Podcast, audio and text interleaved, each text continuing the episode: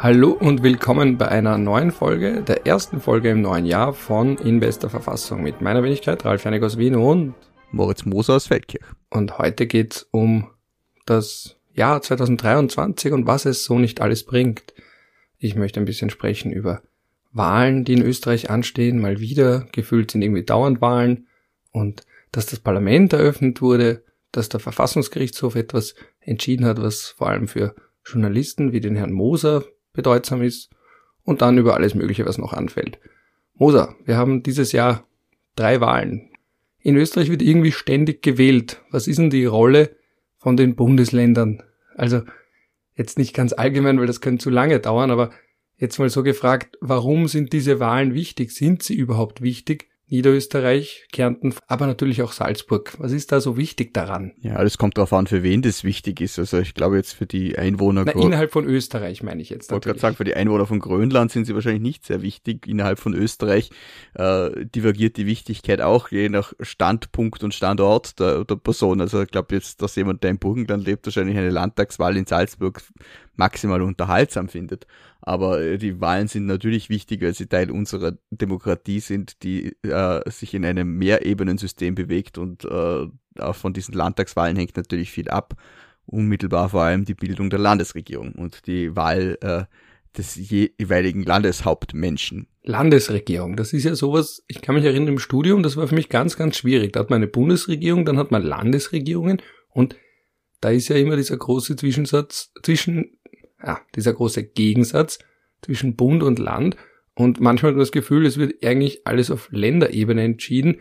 Gleichzeitig, ich habe mir letztens angesehen, einen Beitrag von Peter Bussjäger, da schreibt er ganz schön, dass die Länder gar nicht so bedeutsam sind, wie man oft tut und vor allem eher ein Recht darauf haben, auf Bundesebene mit einem Veto vielleicht ein bisschen zu blockieren, aber jetzt nicht unbedingt zu gestalten.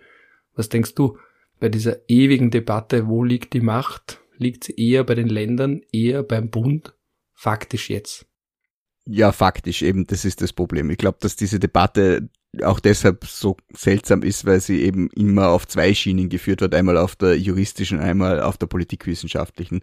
Äh, und es ist schwer, die zusammenzuführen, weil die Länder eben auf der juristischen Schiene oft nicht so mächtig sind, wie sie auf der politikwissenschaftlichen, auf der politischen dann doch sind.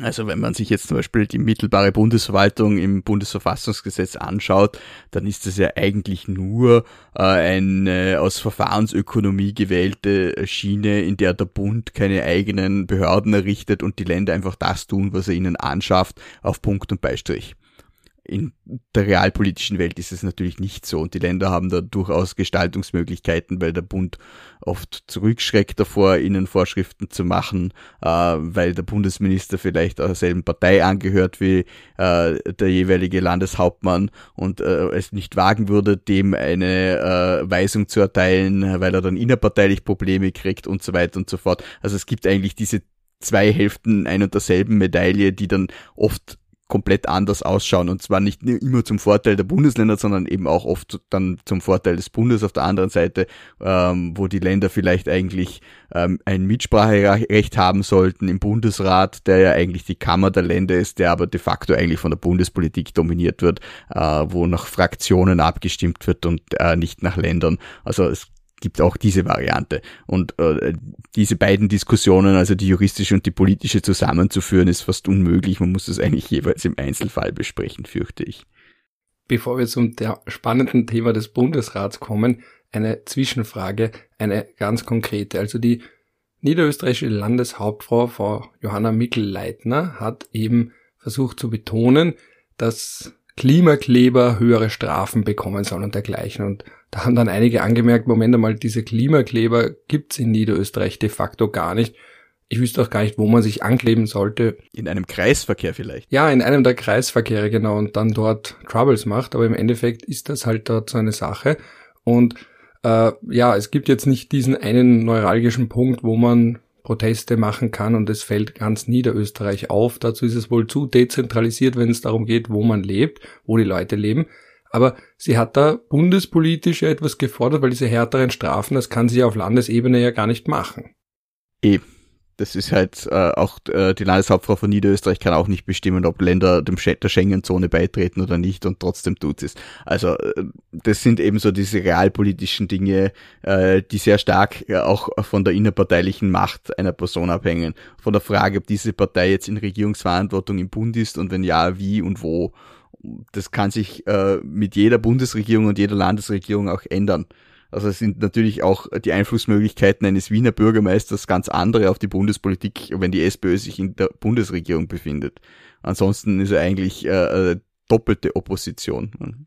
Das finde ich eh sehr spannend, weil du bist ja innerhalb von Österreich der lebenserfahrenere Mensch, weil ich habe mein Leben lang, wenn ich in Österreich gelebt habe, dann immer nur in Wien gelebt.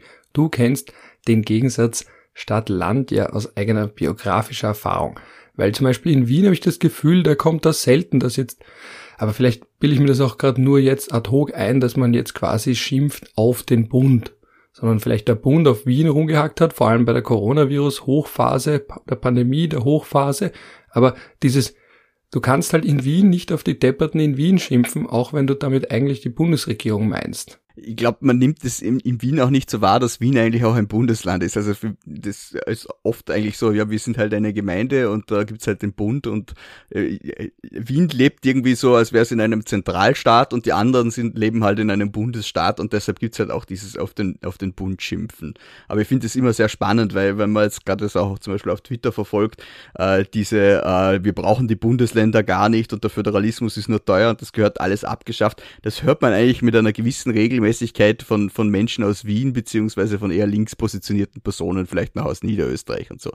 Ansonsten hört man das überhaupt nicht. Gibt's sowas ja, überhaupt? Ja, es gibt schon. Links positionierte Leute, Personen aus ja, Niederösterreich? Natürlich, schau dir mal an, es gibt ja diesen Mensch mit 58 Zähnen laut Tagespresse, der dort kandidiert und wahrscheinlich auch ein Plus einfahren wird. Also es gibt überall links positionierte Menschen, sogar in Vorarlberg, Ralf, du wirst staunen. Aber es gibt einfach... Werden die nicht verbrannt in Vorarlberg? Na, die sind nur anders links. Das ist immer, immer wieder erstaunlich, mit denen so zu reden und das ist, ich, ich, die Vorarlberger sind halt einfach äh, sehr pragmatisch, wirklich in, in vielerlei Hinsicht. Ich stelle es immer wieder fest. Das, natürlich will nichts schönreden und so weiter, aber sehr viel Schattenboxen, das dann woanders stattfindet, äh, gibt's dann bei uns halt doch nicht. Gibt schon auch, aber nicht in dem Ausmaß. Ähm, jedenfalls äh, nimmt man halt diese, diese Mentalitätsunterschiede zu den Bundesländern hin nicht so wahr oder hat halt das Gefühl, dass man äh, das Recht hätte, äh, in die Selbstverwaltung von anderen Menschen einzugreifen, weil sie nicht der eigenen Meinung sind.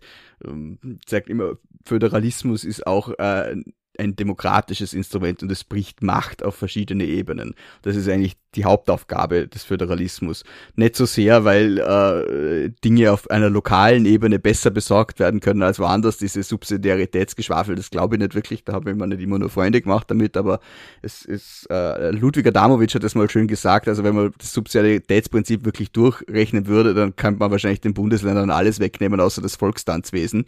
Ähm, so sehe ich das eben nicht, weil ich Föderalismus nicht nur an der Subsidiarität aufmache, also an der Frage, äh, auf welcher Ebene wird eine Sache besser geregelt, sondern auch auf der, an der Frage, wird ein Staat demokratischer dadurch, dass ich Macht breche. Und das sage ich den Wienern nicht, nicht immer zu ihrer Freude, aber wenn wir ein Zentralstaat sind und es gibt wieder mal eine schwarz-blaue Bundesregierung, dann haben die Wiener halt keinen Gratis-Kindergarten mehr und andere Geschichten, weil das sind halt alles Dinge, die sie als Land regeln können und nicht als Stadt. Und das ist ihnen, glaube ich, in vielen Dingen nicht so bewusst. Aber der Peter Busjäger hat im zitierten Beitrag geschrieben, in vergleichenden Darstellungen wird Österreich im Allgemeinen, Bindestrich, na, Gedankenstrich, Entschuldigung, da bin ich nämlich sehr sensibel, weil Bindestrich, Gedankenstrich, Geviertstrich, Halbgeviertstrich, das gehört wirklich getrennt. Und ganz schlimm ist, wenn ein Einschub mit einem Bindestrich gemacht wird. Es gibt einen Grund, warum das Word sogar das automatisch macht. Wenn du einen Bindestrich mit Abstand davor und danach machst, dass er ihn automatisch in einen Halbgeviertstrich umändert. Im InDesign leider nicht, deshalb muss ich immer mit der Gerte durch die Redaktion gehen. Verstehe ich. Aber da möchte ich jetzt nochmal zurück zum Zitat. Also ich lese nochmal von Anfang an vor. In vergleichenden Darstellungen wird Österreich im Allgemeinen jetzt Einschub zutreffend, Einschub zu, Einschub zu aus, als relativ stark zentralisiertes, das war jetzt in Anführungsstrichen, System bezeichnet. Das heißt, Österreich ist ja gar nicht so stark föderalistisch, wie viele glauben. Oder wie er selbst auch, ohne zu zitieren, dann sagt, der Busega noch einmal, er muss irgendwann einmal zu uns auch in dem Podcast, äh, Österreich kann zwar formell als Bundesstaat qualifiziert werden, allerdings als einer, der verfassungsrechtlich äußerst schwach ausgebildet ist. Es erfüllt nicht mehr als einen, Anführungsstriche unten, bundesstaatlichen Mindeststandard, Anführungsstrichen oben, Real 2006, Seite 738. Ja, bundesstaatlicher Mindeststandard trifft's ganz gut. Ich glaube wirklich, dass Österreich so weltweit in allen Vergleichen wahrscheinlich der zentralisierteste Bundesstaat überhaupt ist. Also es gibt äh, dezentralisierte Einheitsstaaten, äh, in denen die äh, ähm, autonomen Provinzen oder wie auch immer sie heißen, deutlich mehr Autonomie haben, als es die, die Länder, die ja nach der österreichischen Staatslehre auch Staaten sind, ähm, in Österreich haben. Also ich sage mal, wenn ich mir jetzt eine spanische Provinz und eine italienische Provinz anschaue, äh, Südtirol hat deutlich mehr äh, Selbstverwaltung als Nordtirol. Ja, aber das ist ja ein Sonderfall. Ja, aber hallo, es gibt hallo, auch in Italien mehr als nur eine autonome Provinz. Übrigens hast du, ja, das hast du sicher gewusst. Ich muss zugeben, ich habe es nicht gewusst. Ich dachte immer, dass Bayern einen richtigen verfassungsrechtlichen Sonderstatus hat, weil es ja ein Freistaat ist. Ich habe erst vor relativ kurzem erfahren, als ich mir gedacht habe, was heißt denn eigentlich dieser Freistaatstatus?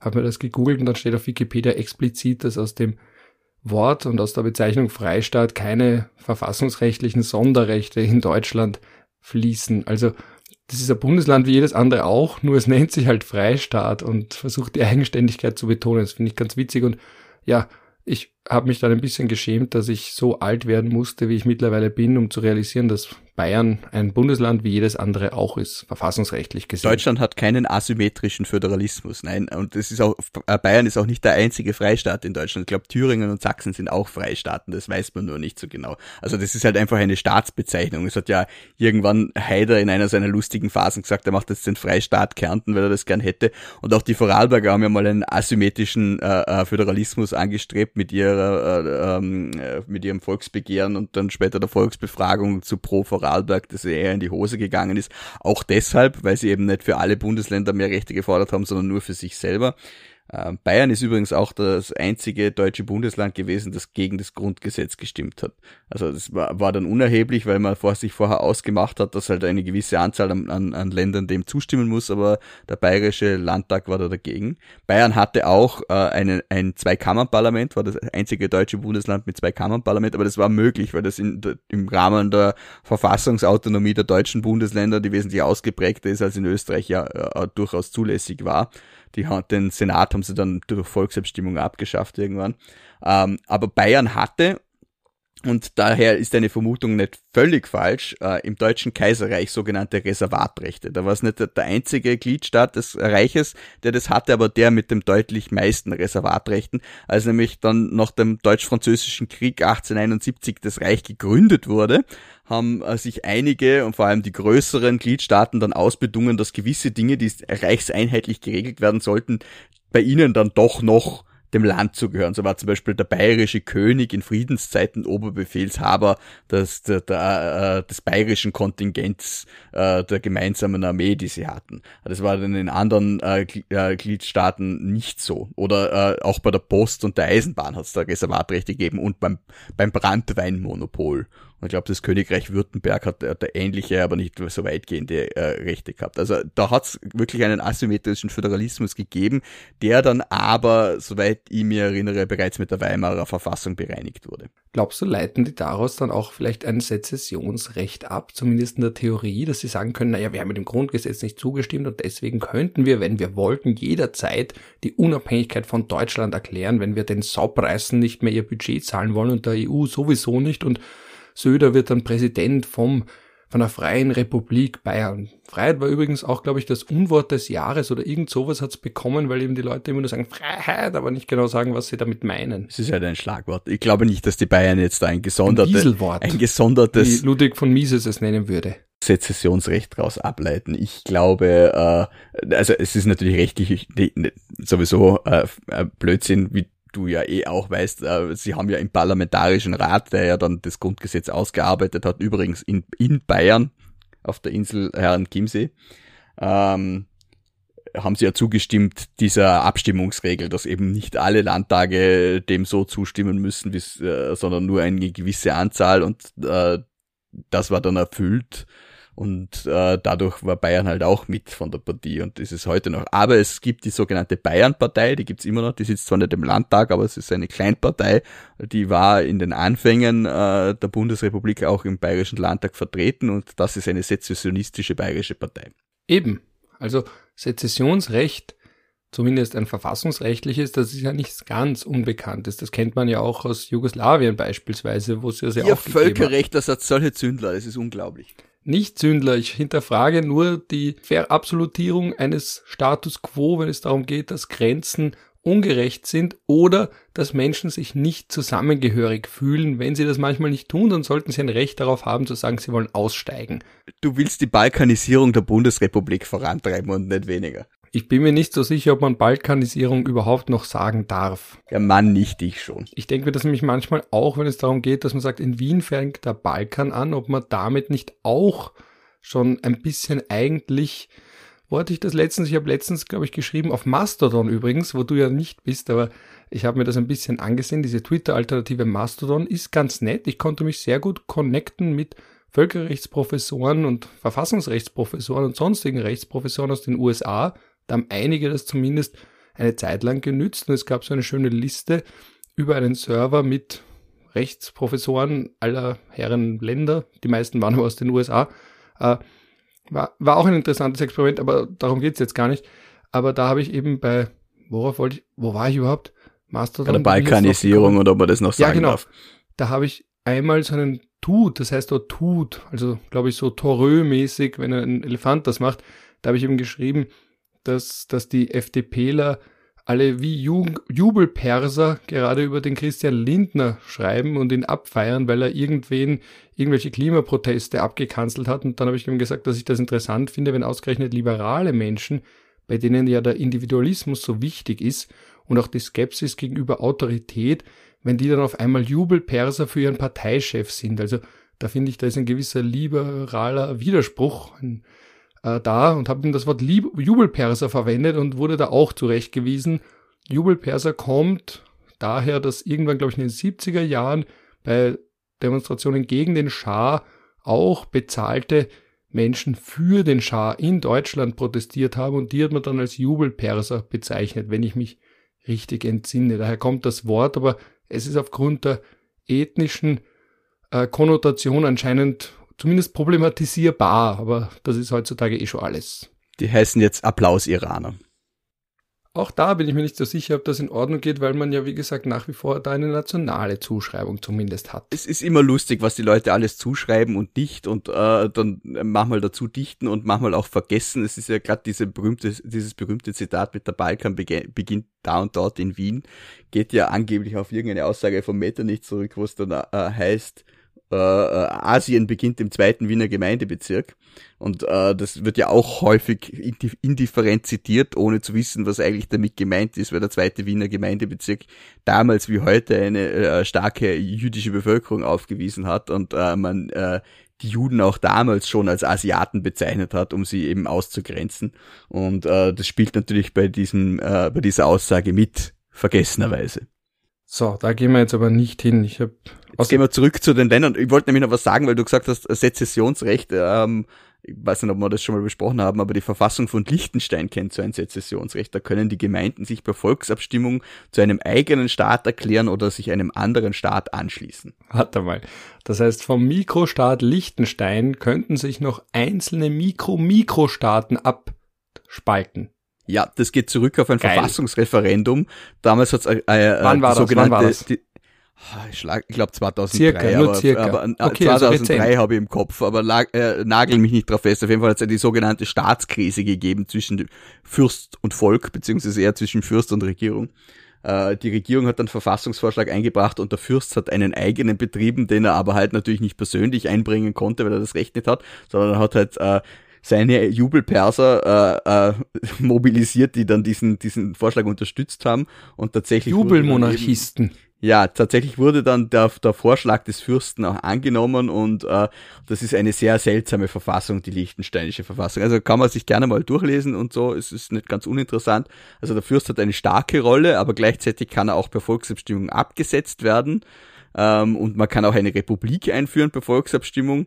Das hat, das wollte auch alles er haben, aber gleichzeitig sind da die Hürden so hoch eingezogen, dass es de facto fast nicht verwirklichbar sind. Ich glaube, sie brauchen 10.000 Leute, die das unterschreiben und Liechtenstein hat 36, 37.000 Einwohner, also äh, das ist schon eine ziemlich hohe Hürde, aber da sind wir wieder bei einer ähnlichen Diskussion wie äh, beim österreichischen Föderalismus, oder da, da ist halt einmal die juristische Seite und einmal die politische. Ja, oder beim Brexit, erinnere dich, da hat man ja auch ein eigenes Austrittsrecht festgelegt, aber nie daran gedacht, dass das jemals schlagend werden würde, weil da war ja auch die Ratio dahinter zu sagen, naja, wenn ihr euch dauernd aufregt über die EU, ihr habt das Recht auch einfach auszusteigen.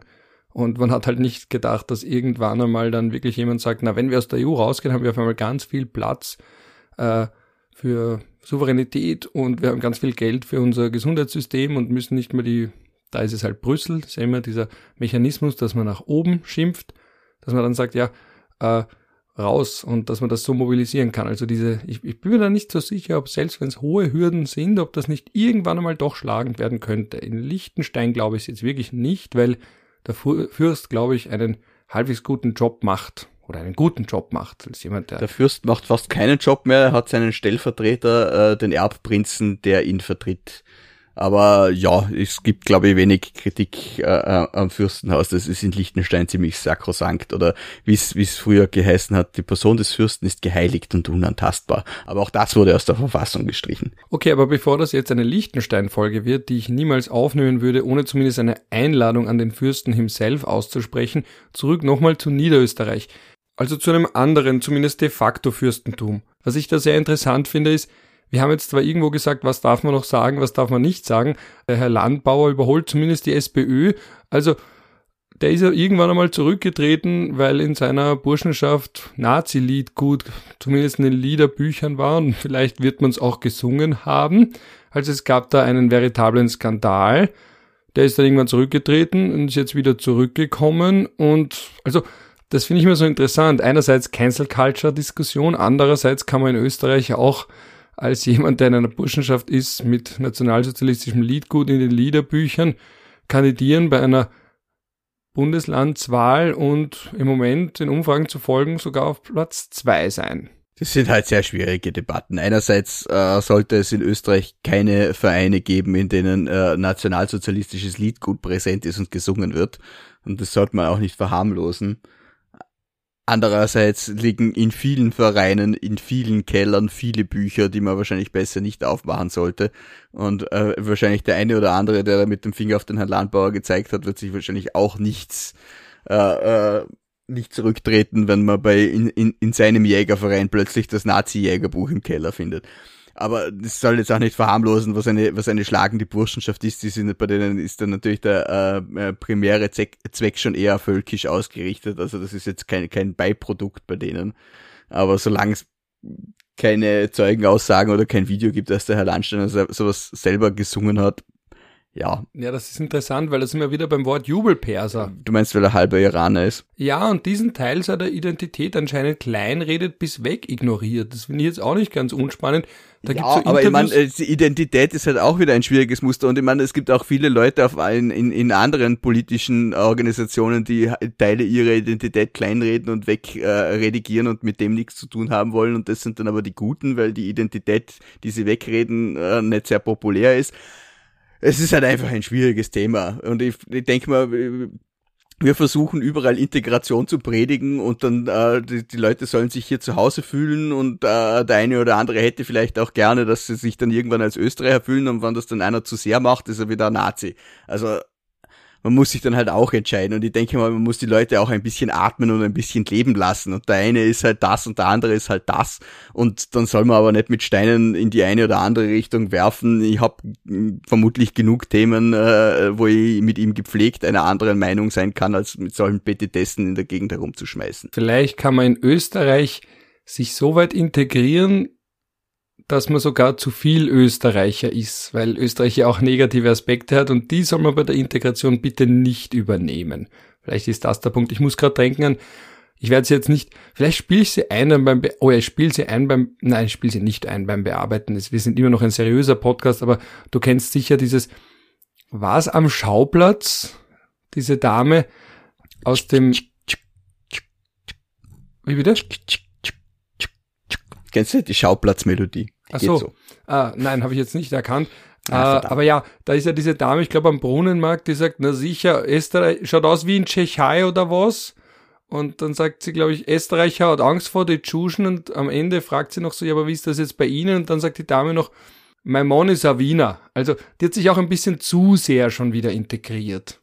Ja, da auch eine wunderbare Szene vom, äh, von diesem Schlingensief-Projekt von der, von der Staatsoper, wo er dann irgendwelche Leute interviewt und dann sagt irgendeiner, äh, äh, die, da kommt ja nur der Ursaufer, das sind ja nicht die gebildeten Leute, die da zu uns kommen, das ist ein Wahnsinn und so. Und dann sagt er, wie hassen sie mit Nachnamen? Und dann sagt er irgendwie, keine Ahnung, Slibo Lesic oder keine Ahnung. Und, und alle rundum lachen, oder? Weil sie natürlich diese, die Absurdität äh, dann, dann äh, vorgeführt kriegen, diese Aussage. Aber ähm, ja, es ist, Ja, da muss ich an die Telefonbuchpolka denken, ja. Also Nestra Chill und Whistler Chill und ich weiß nicht was, ja. das gibt's übrigens auch mit Vorarlberger Gemeindenamen zu ähm, We Didn't Start the Fire. Ist ein, ein wunderschönes Lied. Äh, Er ist der Mr. Bofrost, falls jemand sich amüsieren möchte. Alle 96 Vorarlberger Gemeindenamen heruntergesungen mit einem wunderbaren Lied. Ah, ja, das packe ich gleich in die Shownotes. Du wirst mir den Link danach noch schicken. Sehr schön. Gerne. Ah, zurück nach Niederösterreich. Ein letztes habe ich noch. Eine letzte Frage habe ich in dem Zusammenhang. Wir haben ja einmal recht lange über Wien gesprochen und über, das war ganz am Anfang, über diese Sache mit dem Reigen und der Ministerklage und dem Herrn Bürgermeister Räumern, den man in Wien wegen dem Räumernplatz kennt. Und Wien kann man sich ja unter einem Nicht-SPÖ-Bürgermeister gar nicht vorstellen. Genauso wenig kann man sich auch Niederösterreich unter einer nicht schwarzen oder einem nicht schwarzen Landeshauptfrau Schrägstrich Landeshauptmann vorstellen. Könnte das jemals passieren? Weil das ist ja trotzdem, egal wie sicher es ist vorab, die Urangst kommt mir vor bei diesen Parteien, dass sie sagen, irgendwann verlieren sie diese eine oder bei der ÖVP sind es eh mehrere, aber diese zentrale Machtbasis. Es ist schon passiert und es wird wieder passieren. Also in, äh, Niederösterreich hatte einmal einen sozialdemokratischen Landeshauptmann, nämlich bevor es von Wien getrennt wurde. Und äh, Wien hatte mal einen schwarzen Bürgermeister, nämlich äh, bevor das allgemeine Wahlrecht, äh, also allgemeine gleiche äh, äh, Wahlrecht eingeführt wurde und in natürlich äh, im äh, Austrofaschismus, also da, da wurde auch ein schwarzer Bürgermeister installiert. Also und es wird auch auf demokratische Weise früher oder später irgendwann wieder passieren, weil einfach Demokrat Demokratie auch Wechsel bedeutet. Und das ist ja auch das Gute daran. Na, in Niederösterreich und Wien Ja, nicht. bis jetzt nicht. Wir, wir sind halt sehr kurzlebige Geschöpfe und für uns sind 50 Jahre eine lange Zeit, aber in Wirklichkeit sind sie es halt nicht. Und äh, in 50 Jahren wird wahrscheinlich einmal sowohl in Niederösterreich als auch in Wien ein politischer Wechsel stattfinden. Ich kann mir das gar nicht vorstellen. Das ist so. Ich bin aufgewachsen, da gab es damals den Herrn Zilk, dann gab es den Herrn Häupl, jetzt gibt's den Herrn Ludwig und als nächstes gibt's, ich weiß nicht wen, kann ich mir jetzt gar nicht vorstellen, aber das war irgendwie so, das Leben ist eh so anstrengend und es ist eh so viel, was sich dauernd verändert und viele Dinge sollen sich gar nicht verändern, aber irgendwie Niederösterreich schwarz, Wien rot, das ist sowas, auch wenn man nicht immer damit d'accord geht und das letzte, womit ich d'accord gehe, ist bei der SPÖ diese 70er, 60er Jahre Verkehrspolitik, aber anderes Thema. Aber es gibt einem so ein wohliges Gefühl von Sicherheit. So ein paar Dinge ändern sich ja dann doch nicht. Egal wie sehr sich die Welt dreht und wandelt. Wien ist rot, Niederösterreich ist schwarz. Ja, aber das gilt ja nicht nur für die, so diese Bundesländerpolitik strahlt natürlich grundsätzlich eine gewisse Kontinuität aus. Das beruhigt die Leute auch. Ist vielleicht auch nicht schlecht im Vergleich Mich zur beruhigt's auch. im Vergleich zur. Bundespolitik. Und wenn man sich Vorarlberg anschaut, wir haben den fünften Landeshauptmann seit 1945. Also das ist wirklich nicht sehr viel. Diese Leute werden quasi als Landeshauptmann geboren und sterben als Landeshauptmann. Es gibt Monarchien, die wahrscheinlich mehr Herrscher hatten als wir. Was ist jetzt eigentlich mit dem Herrn Wallner? Ist der wieder zurück und alles ist normal? Also ich habe ihn interviewt zu, äh, zum Jahreswechsel und er war äh, quietschfidel und äh, ich habe ihn wirklich äh, selten so gut gelaunt und äh, äh, aufgeräumt gesehen. Also allen Unkenrufen zum Trotz und ich will mir da selber nicht ausschließen, dass ich dann vielleicht mitgeunkt hätte, ist er wieder da, ja.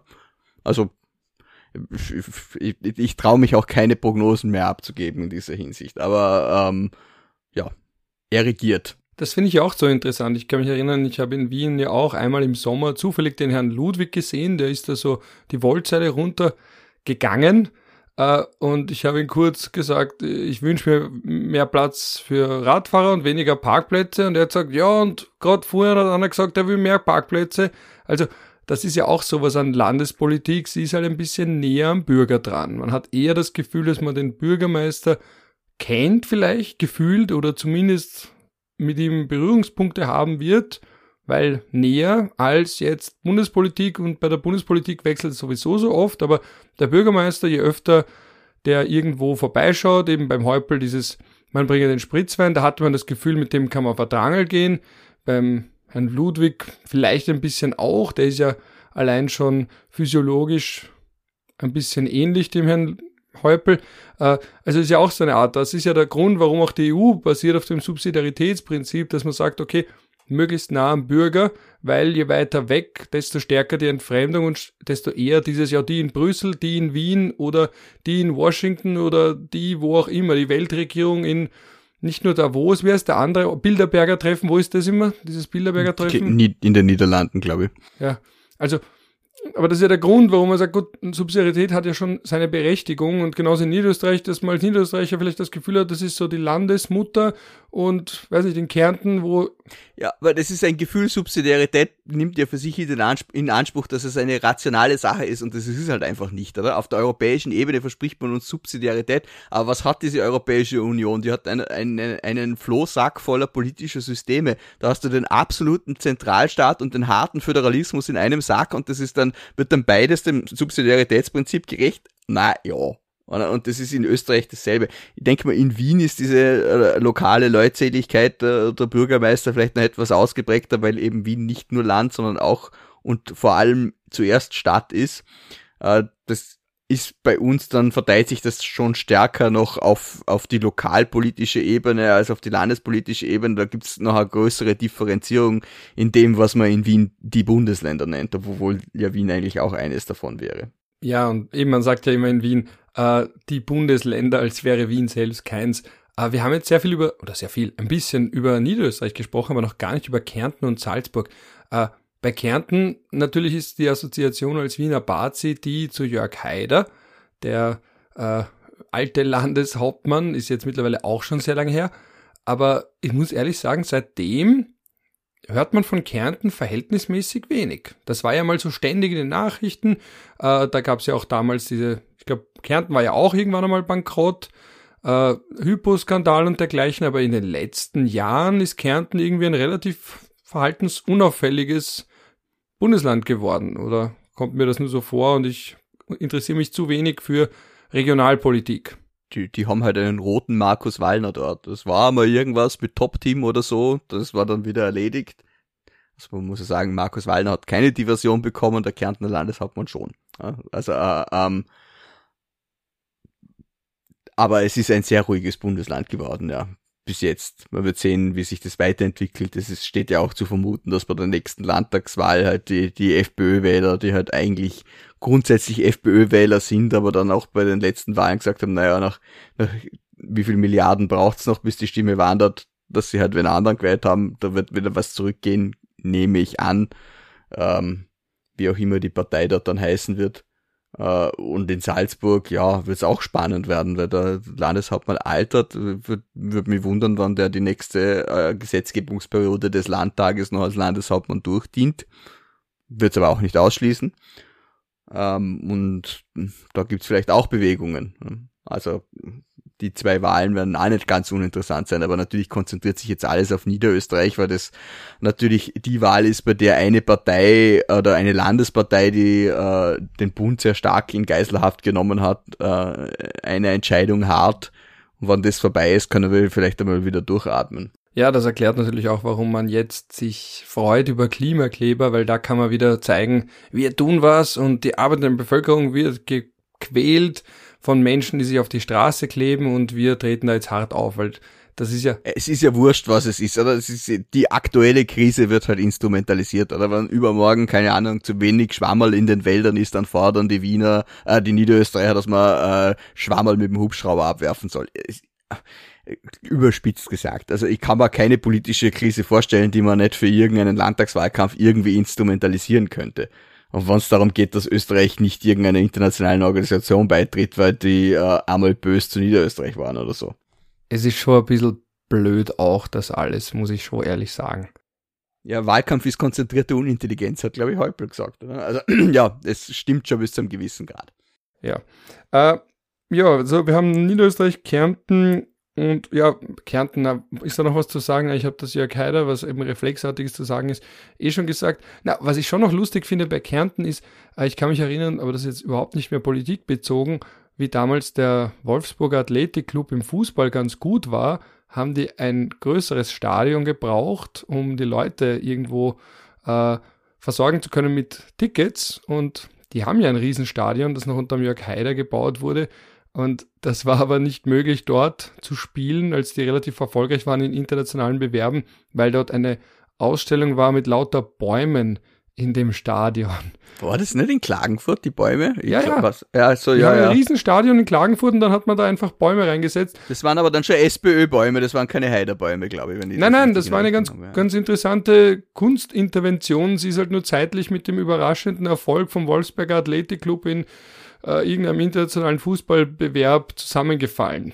Ja, das hätte sich halt wahrscheinlich niemand ausgerechnet und man hat halt dieses riesige Stadion gehabt, wo man halt für die Fußball-EM hingestellt hat, wo man dann gesagt hat, man baut's zurück, wo eigentlich eh schon jeder, der die Kärntner kennt, gewusst hat, dass das nie zurückgebaut wird und was ist es worden, nie zurückgebaut. Also hat man halt ein überdimensioniertes Stadion in Kärnten und wenn da schon keine Leute hingehen, dann wenigstens Bäume und dann plötzlich, also es ist eine sehr österreichische Geschichte. Ich mag ja diese österreichischen Geschichten. Könnte man eigentlich einen Roman draus machen. Also der Fußballclub wird unerwartet erfolgreich und kann nicht spielen, weil Bäume dastehen. Ich meine, in welchem normalen Land passiert sowas? Herrlich.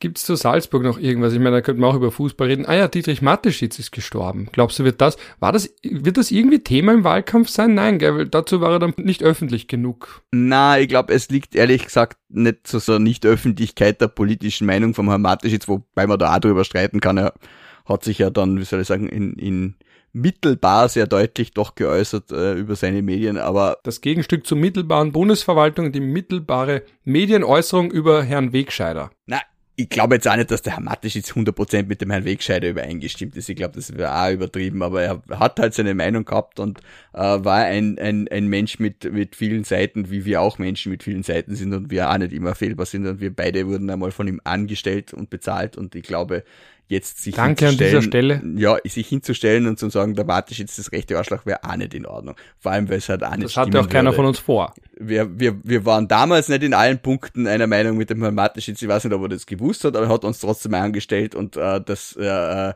ist ja auch ein, ein, ein Aspekt seines Wirkens. Aber äh, ich glaube nicht, dass äh, jetzt das Ableben von Herrn Mateschitz irgendeine Rolle spielt, weil ähm, ich glaube, dass die Engagements, die es äh, von Seiten seines Unternehmens gegeben hat und gibt, relativ gesichert sind, zumindest äh, mittelfristig. Uh, und an diesen Engagements hat jede Partei in Salzburg und darüber hinaus ein Interesse. Also ich glaube jetzt ehrlich gesagt, die Partei, die sich im Landtagswahlkampf hinstellt und sagt, Red Bull soll aus Salzburg verschwinden, uh, die wird wahrscheinlich an der Prozenthürde scheitern. Also es gibt wenig Interesse, uh, etwas, das sich sehr parteineutral, zumindest nach außen verhält, in parteipolitische Querelen hineinzuziehen, vor allem, wo man es hinterher braucht.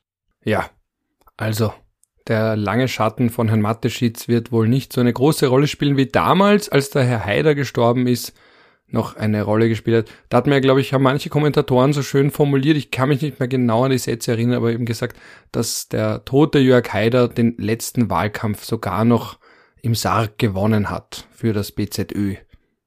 Nämlich der unmittelbar nach seinem Tod. Ja, das war strategisch gut angegangen, da in eine Wahl zu gehen, muss man ehrlich sagen. Da hat das BZÖ mehr zusammengebracht als die SPÖ, als Christian Kern Bundeskanzler geworden ist. Das würde jetzt den Rahmen sprengen. Äh, aber Christian Kern, ehemaliger Bundeskanzler, damit kommen wir zur Brücke zurück zur Bundespolitik, nämlich zum Nationalrat. Das Parlament ist ja jetzt wieder eröffnet. Wird jetzt irgendwas anders? Ja, dieses, also äh, alter Wein in neuen Schläuchen, ja. Alter Nationalrat geht, in neuen Räumlichkeiten. Geht, geht selten. Also das ist halt einfach so ein Gequatsche, das man halt abliefert, wenn man sich für eine halbe Milliarde die, die Hütten renovieren lässt vom Volk. Ich, ich finde das alles ganz wunderbar. Ich bin ein großer Freund des Parlamentarismus und ich finde es auch schön, dass wir ein neues Parlament haben und ich würde es mir sehr gern anschauen und ich glaube, das ist alles toll geworden. Ich finde das auch alles nicht über zahlt. Ich weiß nicht, ob es den Flügel gebraucht hätte oder nicht. So wie er beschafft wurde, war es wahrscheinlich halt weniger schlau. Ein goldener Aber Flügel für diejenigen, die es nicht mitbekommen haben. Herr Sobotka war da nicht gerade sehr sensibel, sondern im Gegenteil sehr elitär. Ich finde es auch sehr interessant, dass er immer noch Nationalratspräsident ist. Der hat auch alles ausgesessen. Äh, spricht jetzt auch nicht gerade für ihn, dass der da keine Scham hat. Aber, und, aber gut, anderes Thema. Aber hat sich da eben anschaffen lassen quasi. Und daher waren ja auch so ein paar, ich glaube, TikTok oder Instagram-Videos, wo man einfach merkt, okay, er hat auch schon den Bezug zum unter Anführungsstrichen kleinen Mann, kleiner Frau verloren. Äh, ich glaube, da ist er auf dem Dach vom Parlament mit einem Glasel Shampoos oder was auch immer und präsentiert da quasi, ja, wie schön es da nicht ist. Also, ja, also das. Ich weiß nicht, was für ein Glas es war, aber man hatte den Eindruck, es war nicht das erste.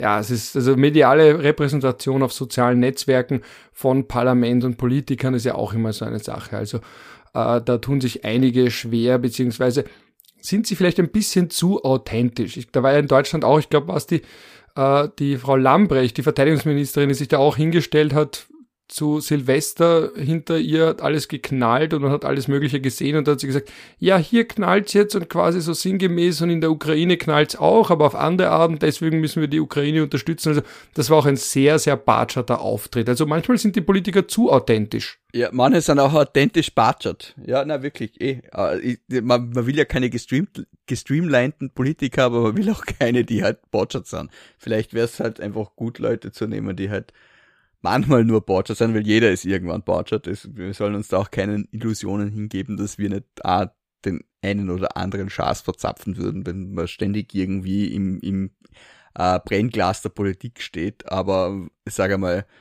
wenn man halt jeden zweiten Sonntag irgendeinen Schaß abliefert, sollte man sich halt fragen, ob er da an der richtigen Stelle ist.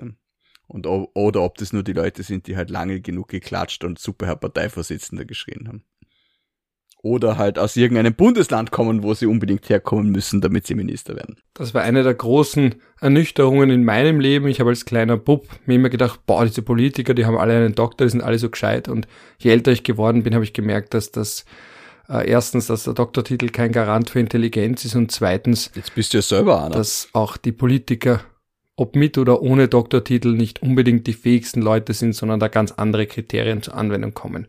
Liebe Freunde von mir haben im Bundeskanzleramt gearbeitet, als Werner Feimann Bundeskanzler war, also im, im Bürgerservice, und die haben immer gesagt, es kommen unglaublich viele E-Mails herein, äh, die an Herrn Dr. Feimann gerichtet sind, obwohl er ja nichts studiert hat, weil die Leute das einfach so gewohnt sind.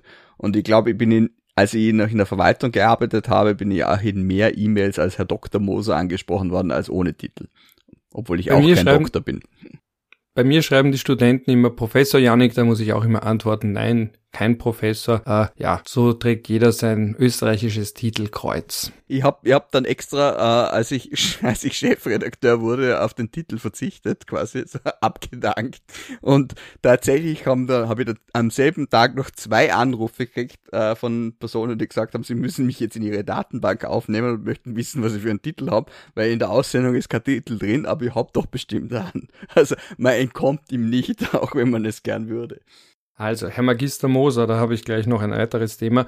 Äh, dazu passend zurückgehend zum Parlament. Das Parlament habe ich, wie ich, hat, wie ich heute mitbekommen habe, einen User gesperrt. Ich glaube, er heißt Günther Fehlinger. Er ist anscheinend jemand, der sehr oft beim Parlament drunter kommentiert, dass Österreich der NATO beitreten soll und auch immer wieder gepostet hat, Screenshots zu berichten dazu, dass zum Beispiel der Herr Nationalratspräsident Sobotka ja in der Marschalek-Affäre sich äh, nicht mit rumbekleckert hat, Schrägstrich ja auch involviert, weil also vor allem gibt's ja dieses berüchtigte Bild, wo Herr Marschalek sitzt neben Herrn Sobotka. Äh, und deswegen hat das Parlament, also der Twitter-Account vom Parlament, beziehungsweise eben der entsprechende Mitarbeiter von Herrn Sobotka ihn gesperrt. Jetzt ist natürlich die Frage, kann das Parlament einen kritischen, aufmüpfigen Bürger, der aber jetzt nicht gedroht hat, sondern einfach nur anstrengend ist aus Sicht des Parlamentspräsidenten oder des Social Media Teams vom Parlament, einfach so einen Bürger sperren? Nach allem, was ich weiß, geht das eben nicht einfach so. Und weil Stichwort. Wieso sollte das nicht gehen? Naja, Gleichbehandlung plus, es ist ein öffentliches, also das Parlament, also jetzt rein, jetzt mal das Rechtliche außen vor, ist ja immer noch das Parlament, kann ich einfach so sagen, gut, du als Nutzer wirst jetzt von uns gesperrt, blockiert, blockiert genau genommen und kannst unsere Tweets nicht mehr sehen, weil du uns auf die Nerven gehst. Ist ja immer noch das Parlament. Ich kann mich an äh, ein Regierungspaket vor einigen Jahren erinnern, wo ein Teil der Einsparung äh, war, dass man äh, auf querulantische Nachrichten nicht mehr antwortet. Ihr wisst jetzt nicht genau, wie man das dann in Gesetzesform gegossen hat, aber es gibt natürlich auch den sogenannten, äh, den sogenannten Mutwillsparagraphen im allgemeinen Verwaltungsverfahren. Äh, und wenn man so tut, als wäre ein Twitter-Account äh, ein äh, ähm, der Posteingang einer Behörde, dann kann man von mir aus auch Mutwillstrafen verhängen. Also ich, ich sehe das ehrlich gesagt entspannt. Ich, diese Amerikanisierung von wegen, äh, man darf niemanden sperren und bla bla bla. Ich meine, sehr geschickt, was halt nicht gemacht. Man kann die Leute auch stumm schalten, dann muss man es nicht mehr lesen und hat da Ruhe. Und wenn einer, ich habe äh, Myriaden von Leuten, die mir auf Twitter ständig irgendwas twittern, weil man denkt, ja, es hat eh seine Berechtigung, aber ich kann mir halt dessen nicht ständig annehmen. Und auch wenn mir jeden Tag jemand unter irgendeinem Tweet äh, was von der iranischen Opposition postet, hat das sicher seine Berechtigung und ich verstehe auch die Verzweiflung der Menschen, aber ich kann halt trotzdem nicht die ganze Zeit drauf eingehen. Und äh, dann schaltet man die Leute halt stumm. Ja, aber es geht ja nicht um Eingehen. Ich habe auch ganz viele Leute auf Twitter stumm geschalten, weil sie einfach anstrengend sind oder ad hominem geben und irgendwie mir was unterstellen, was auch immer. Äh, ich blockiere auch mittlerweile recht viel, aber ich bin halt nicht das österreichische Parlament. Das ist schon ein bisschen ein Unterschied. Und äh, hat er jetzt, also ich zitiere den Hans-Peter Lehofer, der sich da um Welten besser auskennt als ich, der geschrieben hat, ich zitiere den Tweet, meines Erachtens klar nein, Klammer grundsätzlich, Klammer zu, also da merkt man natürlich den Juristen, als Antwort auf die Frage, ob das Parlament einfach so jemanden blockieren kann. Jetzt geht's weiter, ich zitiere, resultierend aus dem Gleichbehandlungsgebot, das auch für das Informationshandeln gilt. Die Frage ist halt immer, ob es sachliche Gründe gibt. Meines Erachtens wäre aber zum Beispiel beim hier offenbar empfundenen Spamming muten das verhältnismäßigere Mittel, wie du eben auch sagst. Dann einfach stumm schalten, aber nicht einfach einen User, der noch dazu unter Klarnamen auftritt, einfach so sperren. Ja, aber da, da stellt sich jetzt für mich die Frage, da gehe ich wieder äh, auf die böse juristische Schiene. Ähm, was, was für ein Beschwer in, in, in welcher Möglichkeit hat der Mensch? Also äh, nach, nach, nach welchem Gesetz kann er wirksam ein Rechtsmittel ergreifen, das ihm äh, äh, da sein Recht verschafft, wenn er gesperrt wurde. Mir würde keines einfallen. Da zitiere ich jetzt den Florian Horn, der ja argumentiert hat, auch unter dem Tweet, dass der Account vom österreichischen Parlament als offizielles Kommunikationsorgan nicht einfach so sperren darf und warum nicht? Wegen Paragraph 1 Absatz 2 vom Informationsgesetz, der bestimmt, dass alle nicht klassifizierten Informationen Anführungsstriche unten im Bereich, Anführungsstriche oben von Nationalrat und Bundesrat öffentlich sind. Ein Teilausschluss der Öffentlichkeit ist nicht vorgesehen. Dagegen könnte man natürlich argumentieren, dass es öffentlich immer noch zugänglich ist, nur eben nicht über den Account. Aber wir haben da schon auch ein Gesetz. Ja, aber welche, welche Informationen teilt äh, die Parlamentsdirektion über Twitter, die nicht über ihre Webseite abrufbar ist oder über zum Beispiel Facebook? Also auch da sehe ich das Problem nicht. Das sind halt einfach da, äh, sind halt Leute, die ideologisch einer Person nahe stehen und ich verstehe das durchaus. Also ich, ich kann dem was abgewinnen, was der Herr vielleicht so dort und da twittert aber ich gehe jetzt nur auf die die die äh, reine ähm, Ausschließschiene zurück und es ist mir wurscht, ob das jetzt äh, jemand ist, der in dieser oder jener Hinsicht nervig ist. Ich sage nur, es sollte schon möglich sein, dass das Parlament halt einfach Leute, die sich äh, allzu oft, allzu eintönig äh, und abseits der Thematik äh, auf Twitter an das Parlament wenden, einfach sperrt ich glaube ehrlich gesagt, das ist, äh, das gebietet irgendwo der gesunde Menschenverstand, aber man muss sich nicht ständig über jeden Schaß echauffieren, weil irgendein alter äh, Frühpensionist aus irgendwo nicht ständig seine Meinung abgeben kann. Und ihn hindert ja nichts daran, weiter zu twittern. Weißt du, was ich meine? Und ich glaube, das bezieht sich ja nicht jetzt mal auf die konkrete Person nur, sondern auf alle. Das könnte ja auch ich sein. Wenn ich jetzt eine persönliche Fehde mit dem Hans Obok hätte, wenn er vielleicht einmal Ermittlungen gegen mich anstrengen wollte, dann könnte ja jeden Tag twittern, ja, aber sperrt's den Leuten ein. Dann wird man mich wahrscheinlich auch irgendwann blockieren. Oder vielleicht auch nicht, aber ich finde, es gäbe eine Rechtfertigung dafür, das zu machen, wenn ich das tun würde, weil es halt einfach anstrengend ist. Und wir sind irgendwann davon abgekommen, dass wir einfach sagen, okay, es ist einfach urzach, was der Typ macht. Lass die Leute in Ruhe. Man kann doch auch einfach mal unterschiedlicher Meinung sein und das nicht ständig jeden mit dem Arsch ins Gesicht einschreiben. Na gut. Ich merke, du willst nicht den großen Fall äh, Moser gegen Republik Österreich, weil ich träume davon. Hast du übrigens gewusst, dass die Fälle beim Europäischen Gerichtshof, also im EU-Recht bezogene Fälle, dass die so anonymisiert werden, dass ein Name ganz randomisiert zugeteilt wird? Also dass Na, da irgendwelche das Fake. nicht. Nein, seit 2018 eben wegen der wegen, dem, wegen der DSGVO nicht mehr der echte Name, aber, und das wird auch explizit so gesagt, wegen der Zitierbarkeit kriegen sie trotzdem irgendwelche Zufallsnamen zugewiesen, damit es eben leichter ist, den Fall mit irgendeinem Namen zu assoziieren und dementsprechend auch zu zitieren. Also wenn ich dann zum EuGH gehe, bin ich plötzlich äh, Papadopoulos versus Austria. Papadopoulos wahrscheinlich nicht, aber in deinem Fall vielleicht Fink. Oder irgend so ein... Hämmerle. In, genau, in Vorarlberg ganz seltener Name. Wenn wir schon beim VfGH sind, letztes Thema noch. Du hast es im Vorfeld, als wir gesprochen haben, ohne uns aufzunehmen und allzu viele, also manche problematische Aussage getroffen wurde, die aber eben nicht irgendwann einmal geleakt wird, weil es noch nicht aufgenommen wurde.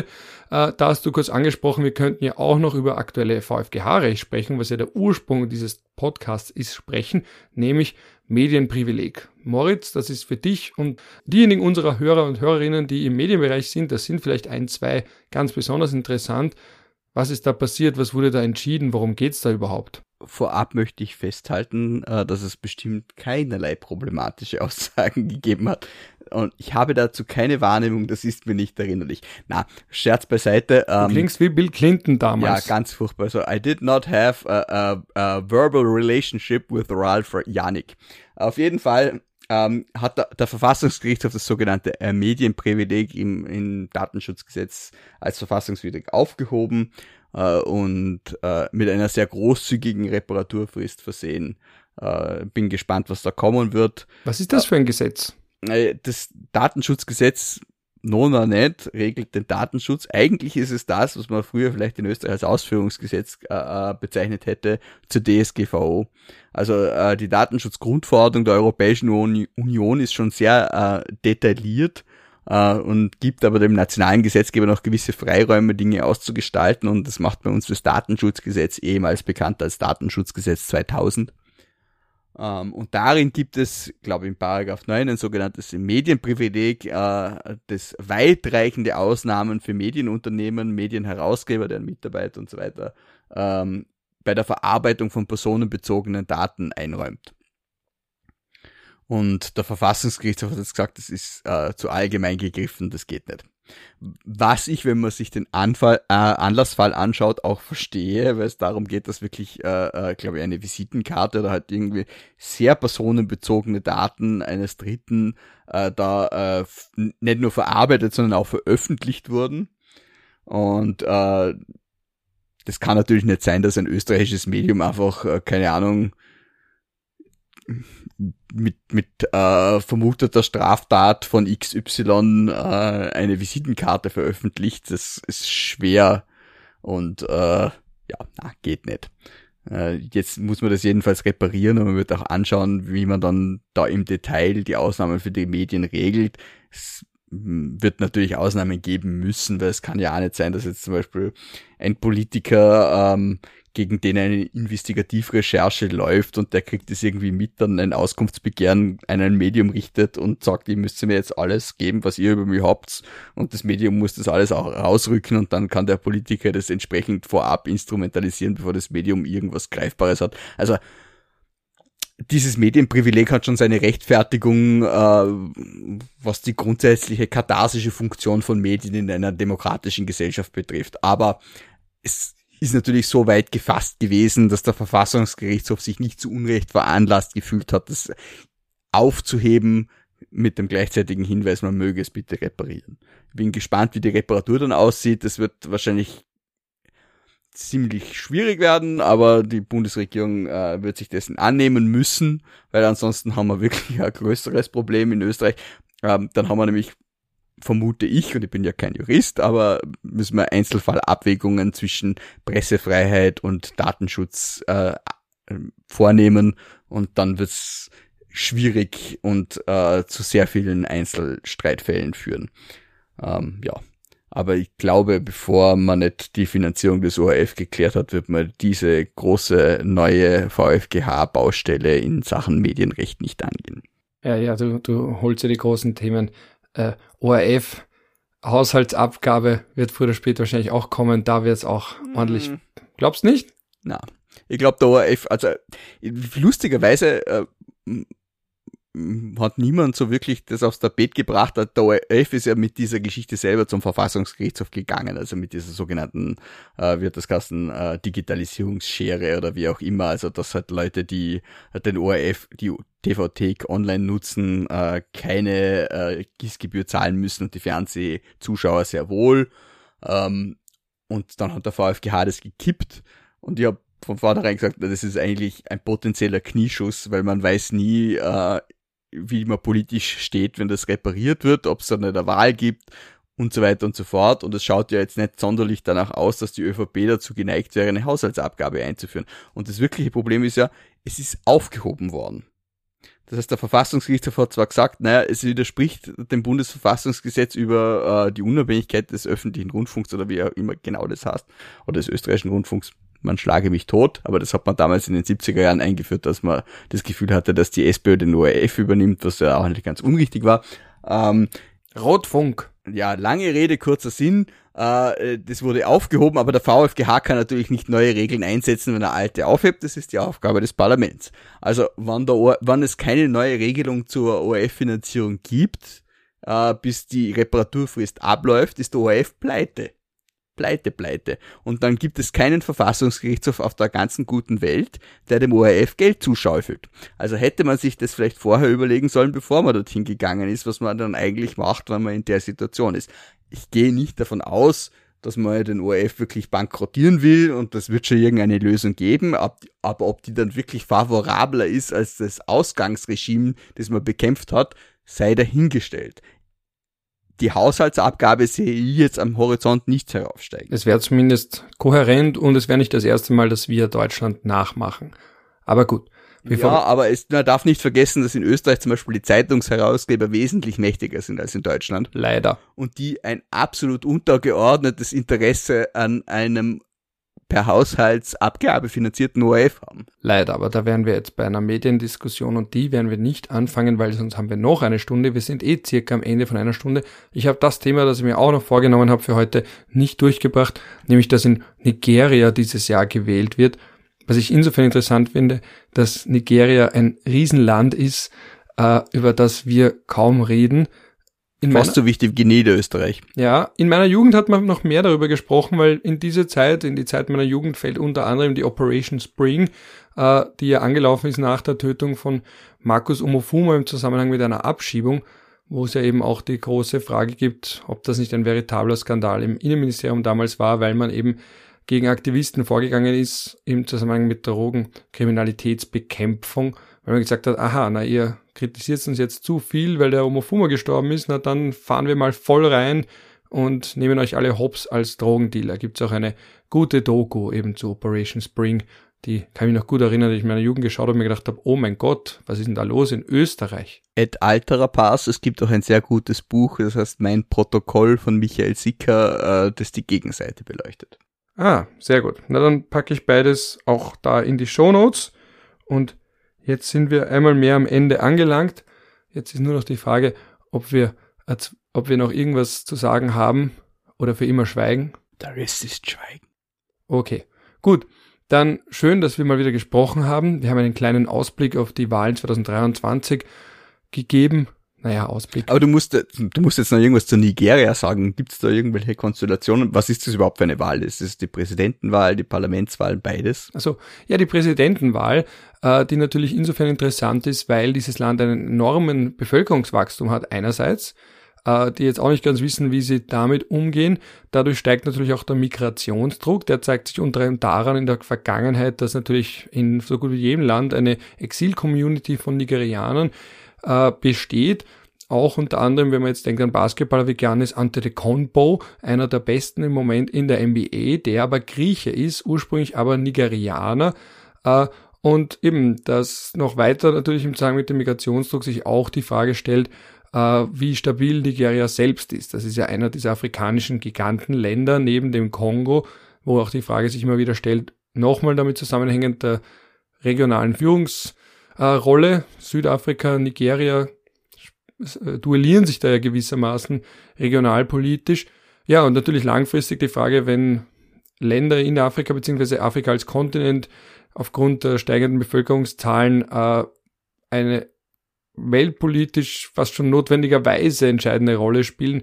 Ja, das sind so die Themen, die sind abstrakt, die klingen weit weg, aber das ist nun mal stärker. Ich habe jetzt leider die genauen Bevölkerungsprognosen nicht im Kopf, aber sie sind eindeutig. Europäer werden weniger, Chinesen werden weniger, Afrikaner und auch Nigerianer werden um einiges mehr. Und auch das ist ein Atmen der Weltbevölkerung und äh, da werden sich die Rassisten dieser Welt in die Finger beißen, aber es wird auch irgendwann einmal wieder in die andere Richtung gehen. Aber es ist eigentlich relativ wurscht, weil wir sind alle Menschen. Das ist ein gutes Schlusswort und ändern können wir sowieso alles nicht. Egal, ob man jetzt super tolerant ist oder mega intolerant.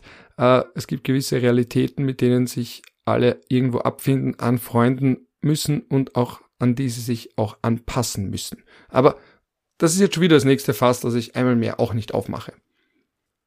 Moser? Ja. Es hat mich sehr gefreut. Mich auch. Es war sehr schön, es hat mich sehr gefreut. Übrigens, heutige Hintergrundmusik wird nicht die, die Bundeshymne sein, sondern eben das vom Neujahrskonzert, vielleicht den Radetzky-Marsch zum Einstieg und den Radetzky-Marsch zum Ausstieg. Oh, das ist ja, das ist ja heutzutage schon fast provokant ich wollte eh sagen, da gab es auch eine wunderbare, ganz kurze Pseudodebatte. Kann man in Zeiten wie diesen den Radetzky-Marsch spielen? Anscheinend kann man. Und wie man merkt, der Aufruhr war nicht nachhaltig genug, um daran langfristig irgendetwas zu ändern. Man darf solche Fragen aufwerfen und man darf anderer Meinung sein. Und es stirbt niemand, wenn man solche Fragen aufwirft und es stirbt niemand, wenn man sagt, wir spielen den Radetzky-Marsch trotzdem. Ich halte diese Debatten auch für wichtig. Äh, auch wenn sie meistens zu nichts führen, genauso wie auch die Frage Lueger-Denkmal, dass man jetzt in Wien ja in einen Kontext gesetzt hat, den ich nicht sehen kann. Ich denke mir immer noch, das Denkmal muss nicht sein. Äh, man kann das auch fragen. Ich glaube, die Annalena Baerbock hat ja auch, glaube ich, ein Bismarck-Zimmer umbenannt, wo die Nachfahren von Bismarck ausgezuckt sind. Also diese Debatten, es sind, das ist vielleicht das Schöne, man kann eh so wenig beeinflussen, aber diese ganz kleinen Dinge, da kann man dann doch relativ einfach äh, etwas umsetzen und vielleicht lieben Politiker deswegen diese Debatten, weil es nicht so viel dazu braucht, um etwas zu verändern. Sei es, dass man jetzt fordert, ah, ich gehe gegen Klimawandel, Gegner vor, also gegen irgendwelche Klimakleber unter Anführungsstrichen, oder ich benenne ein Zimmer um. Man kann relativ mit relativ wenig Aufwand relativ viel kurzfristige Diskussion damit evozieren. Ich finde es sehr schade, dass Musil und Thorberg schon tot sind, weil der Satz, ich halte diese Debatten auch für wichtig, obwohl sie zu nichts führen, ist das Österreichste, was du heute gesagt hast. Ah, das, das nehme ich als Schlusswort. Ganz versöhnlich, wir zwei. Also, und auch die Hörerinnen und Hörer, schön, dass ihr dabei wart, schön, dass ihr weiterhin dabei seid. Wenn ihr zu viel Geld habt, könnt ihr uns gerne zwei, drei, vier Euro. Ich glaube, das Bier in Wien steht mittlerweile im Schweizhaus bei 5,20 Euro. Es dürfte wahrscheinlich weiter steigen. Also das so nur als Richtwert über Beträge, über die wir uns freuen, damit der Moser und ich vielleicht mal ein Bier oder eben ein Wein trinken können, wenn er mal in Wien ist oder ich ihn mal in Vorarlberg besuchen kann. Wir freuen uns sehr. Der Link ist auch in den Show Notes für kleine Spenden. Wir machen das natürlich weiterhin gratis, aber nicht umsonst. Du musst Und damit ein Ciao aus Wien. Ja, genau, eben. Und Bussi Papaus weg. Wir sind schon fast aus dem Flow raus, ha? Ja, ja, es ist eingerostet. Das ist das ja, Alter. Ja, muss das, man wieder Alter aktivieren. das Alter. Das Alter. Das Alter. Ja. Mhm. Gut. So, zum Abschluss noch ein kleines Addendum, beziehungsweise zwei kleine Addenda. Zum einen scheint die deutsche Verteidigungsministerin, die, wie wir besprochen haben, ein paar Mal unfreiwillig komisch war, tatsächlich zurückzutreten und zum anderen ist der von uns angesprochene Account vom Europäischen Parlament wieder entblockiert worden.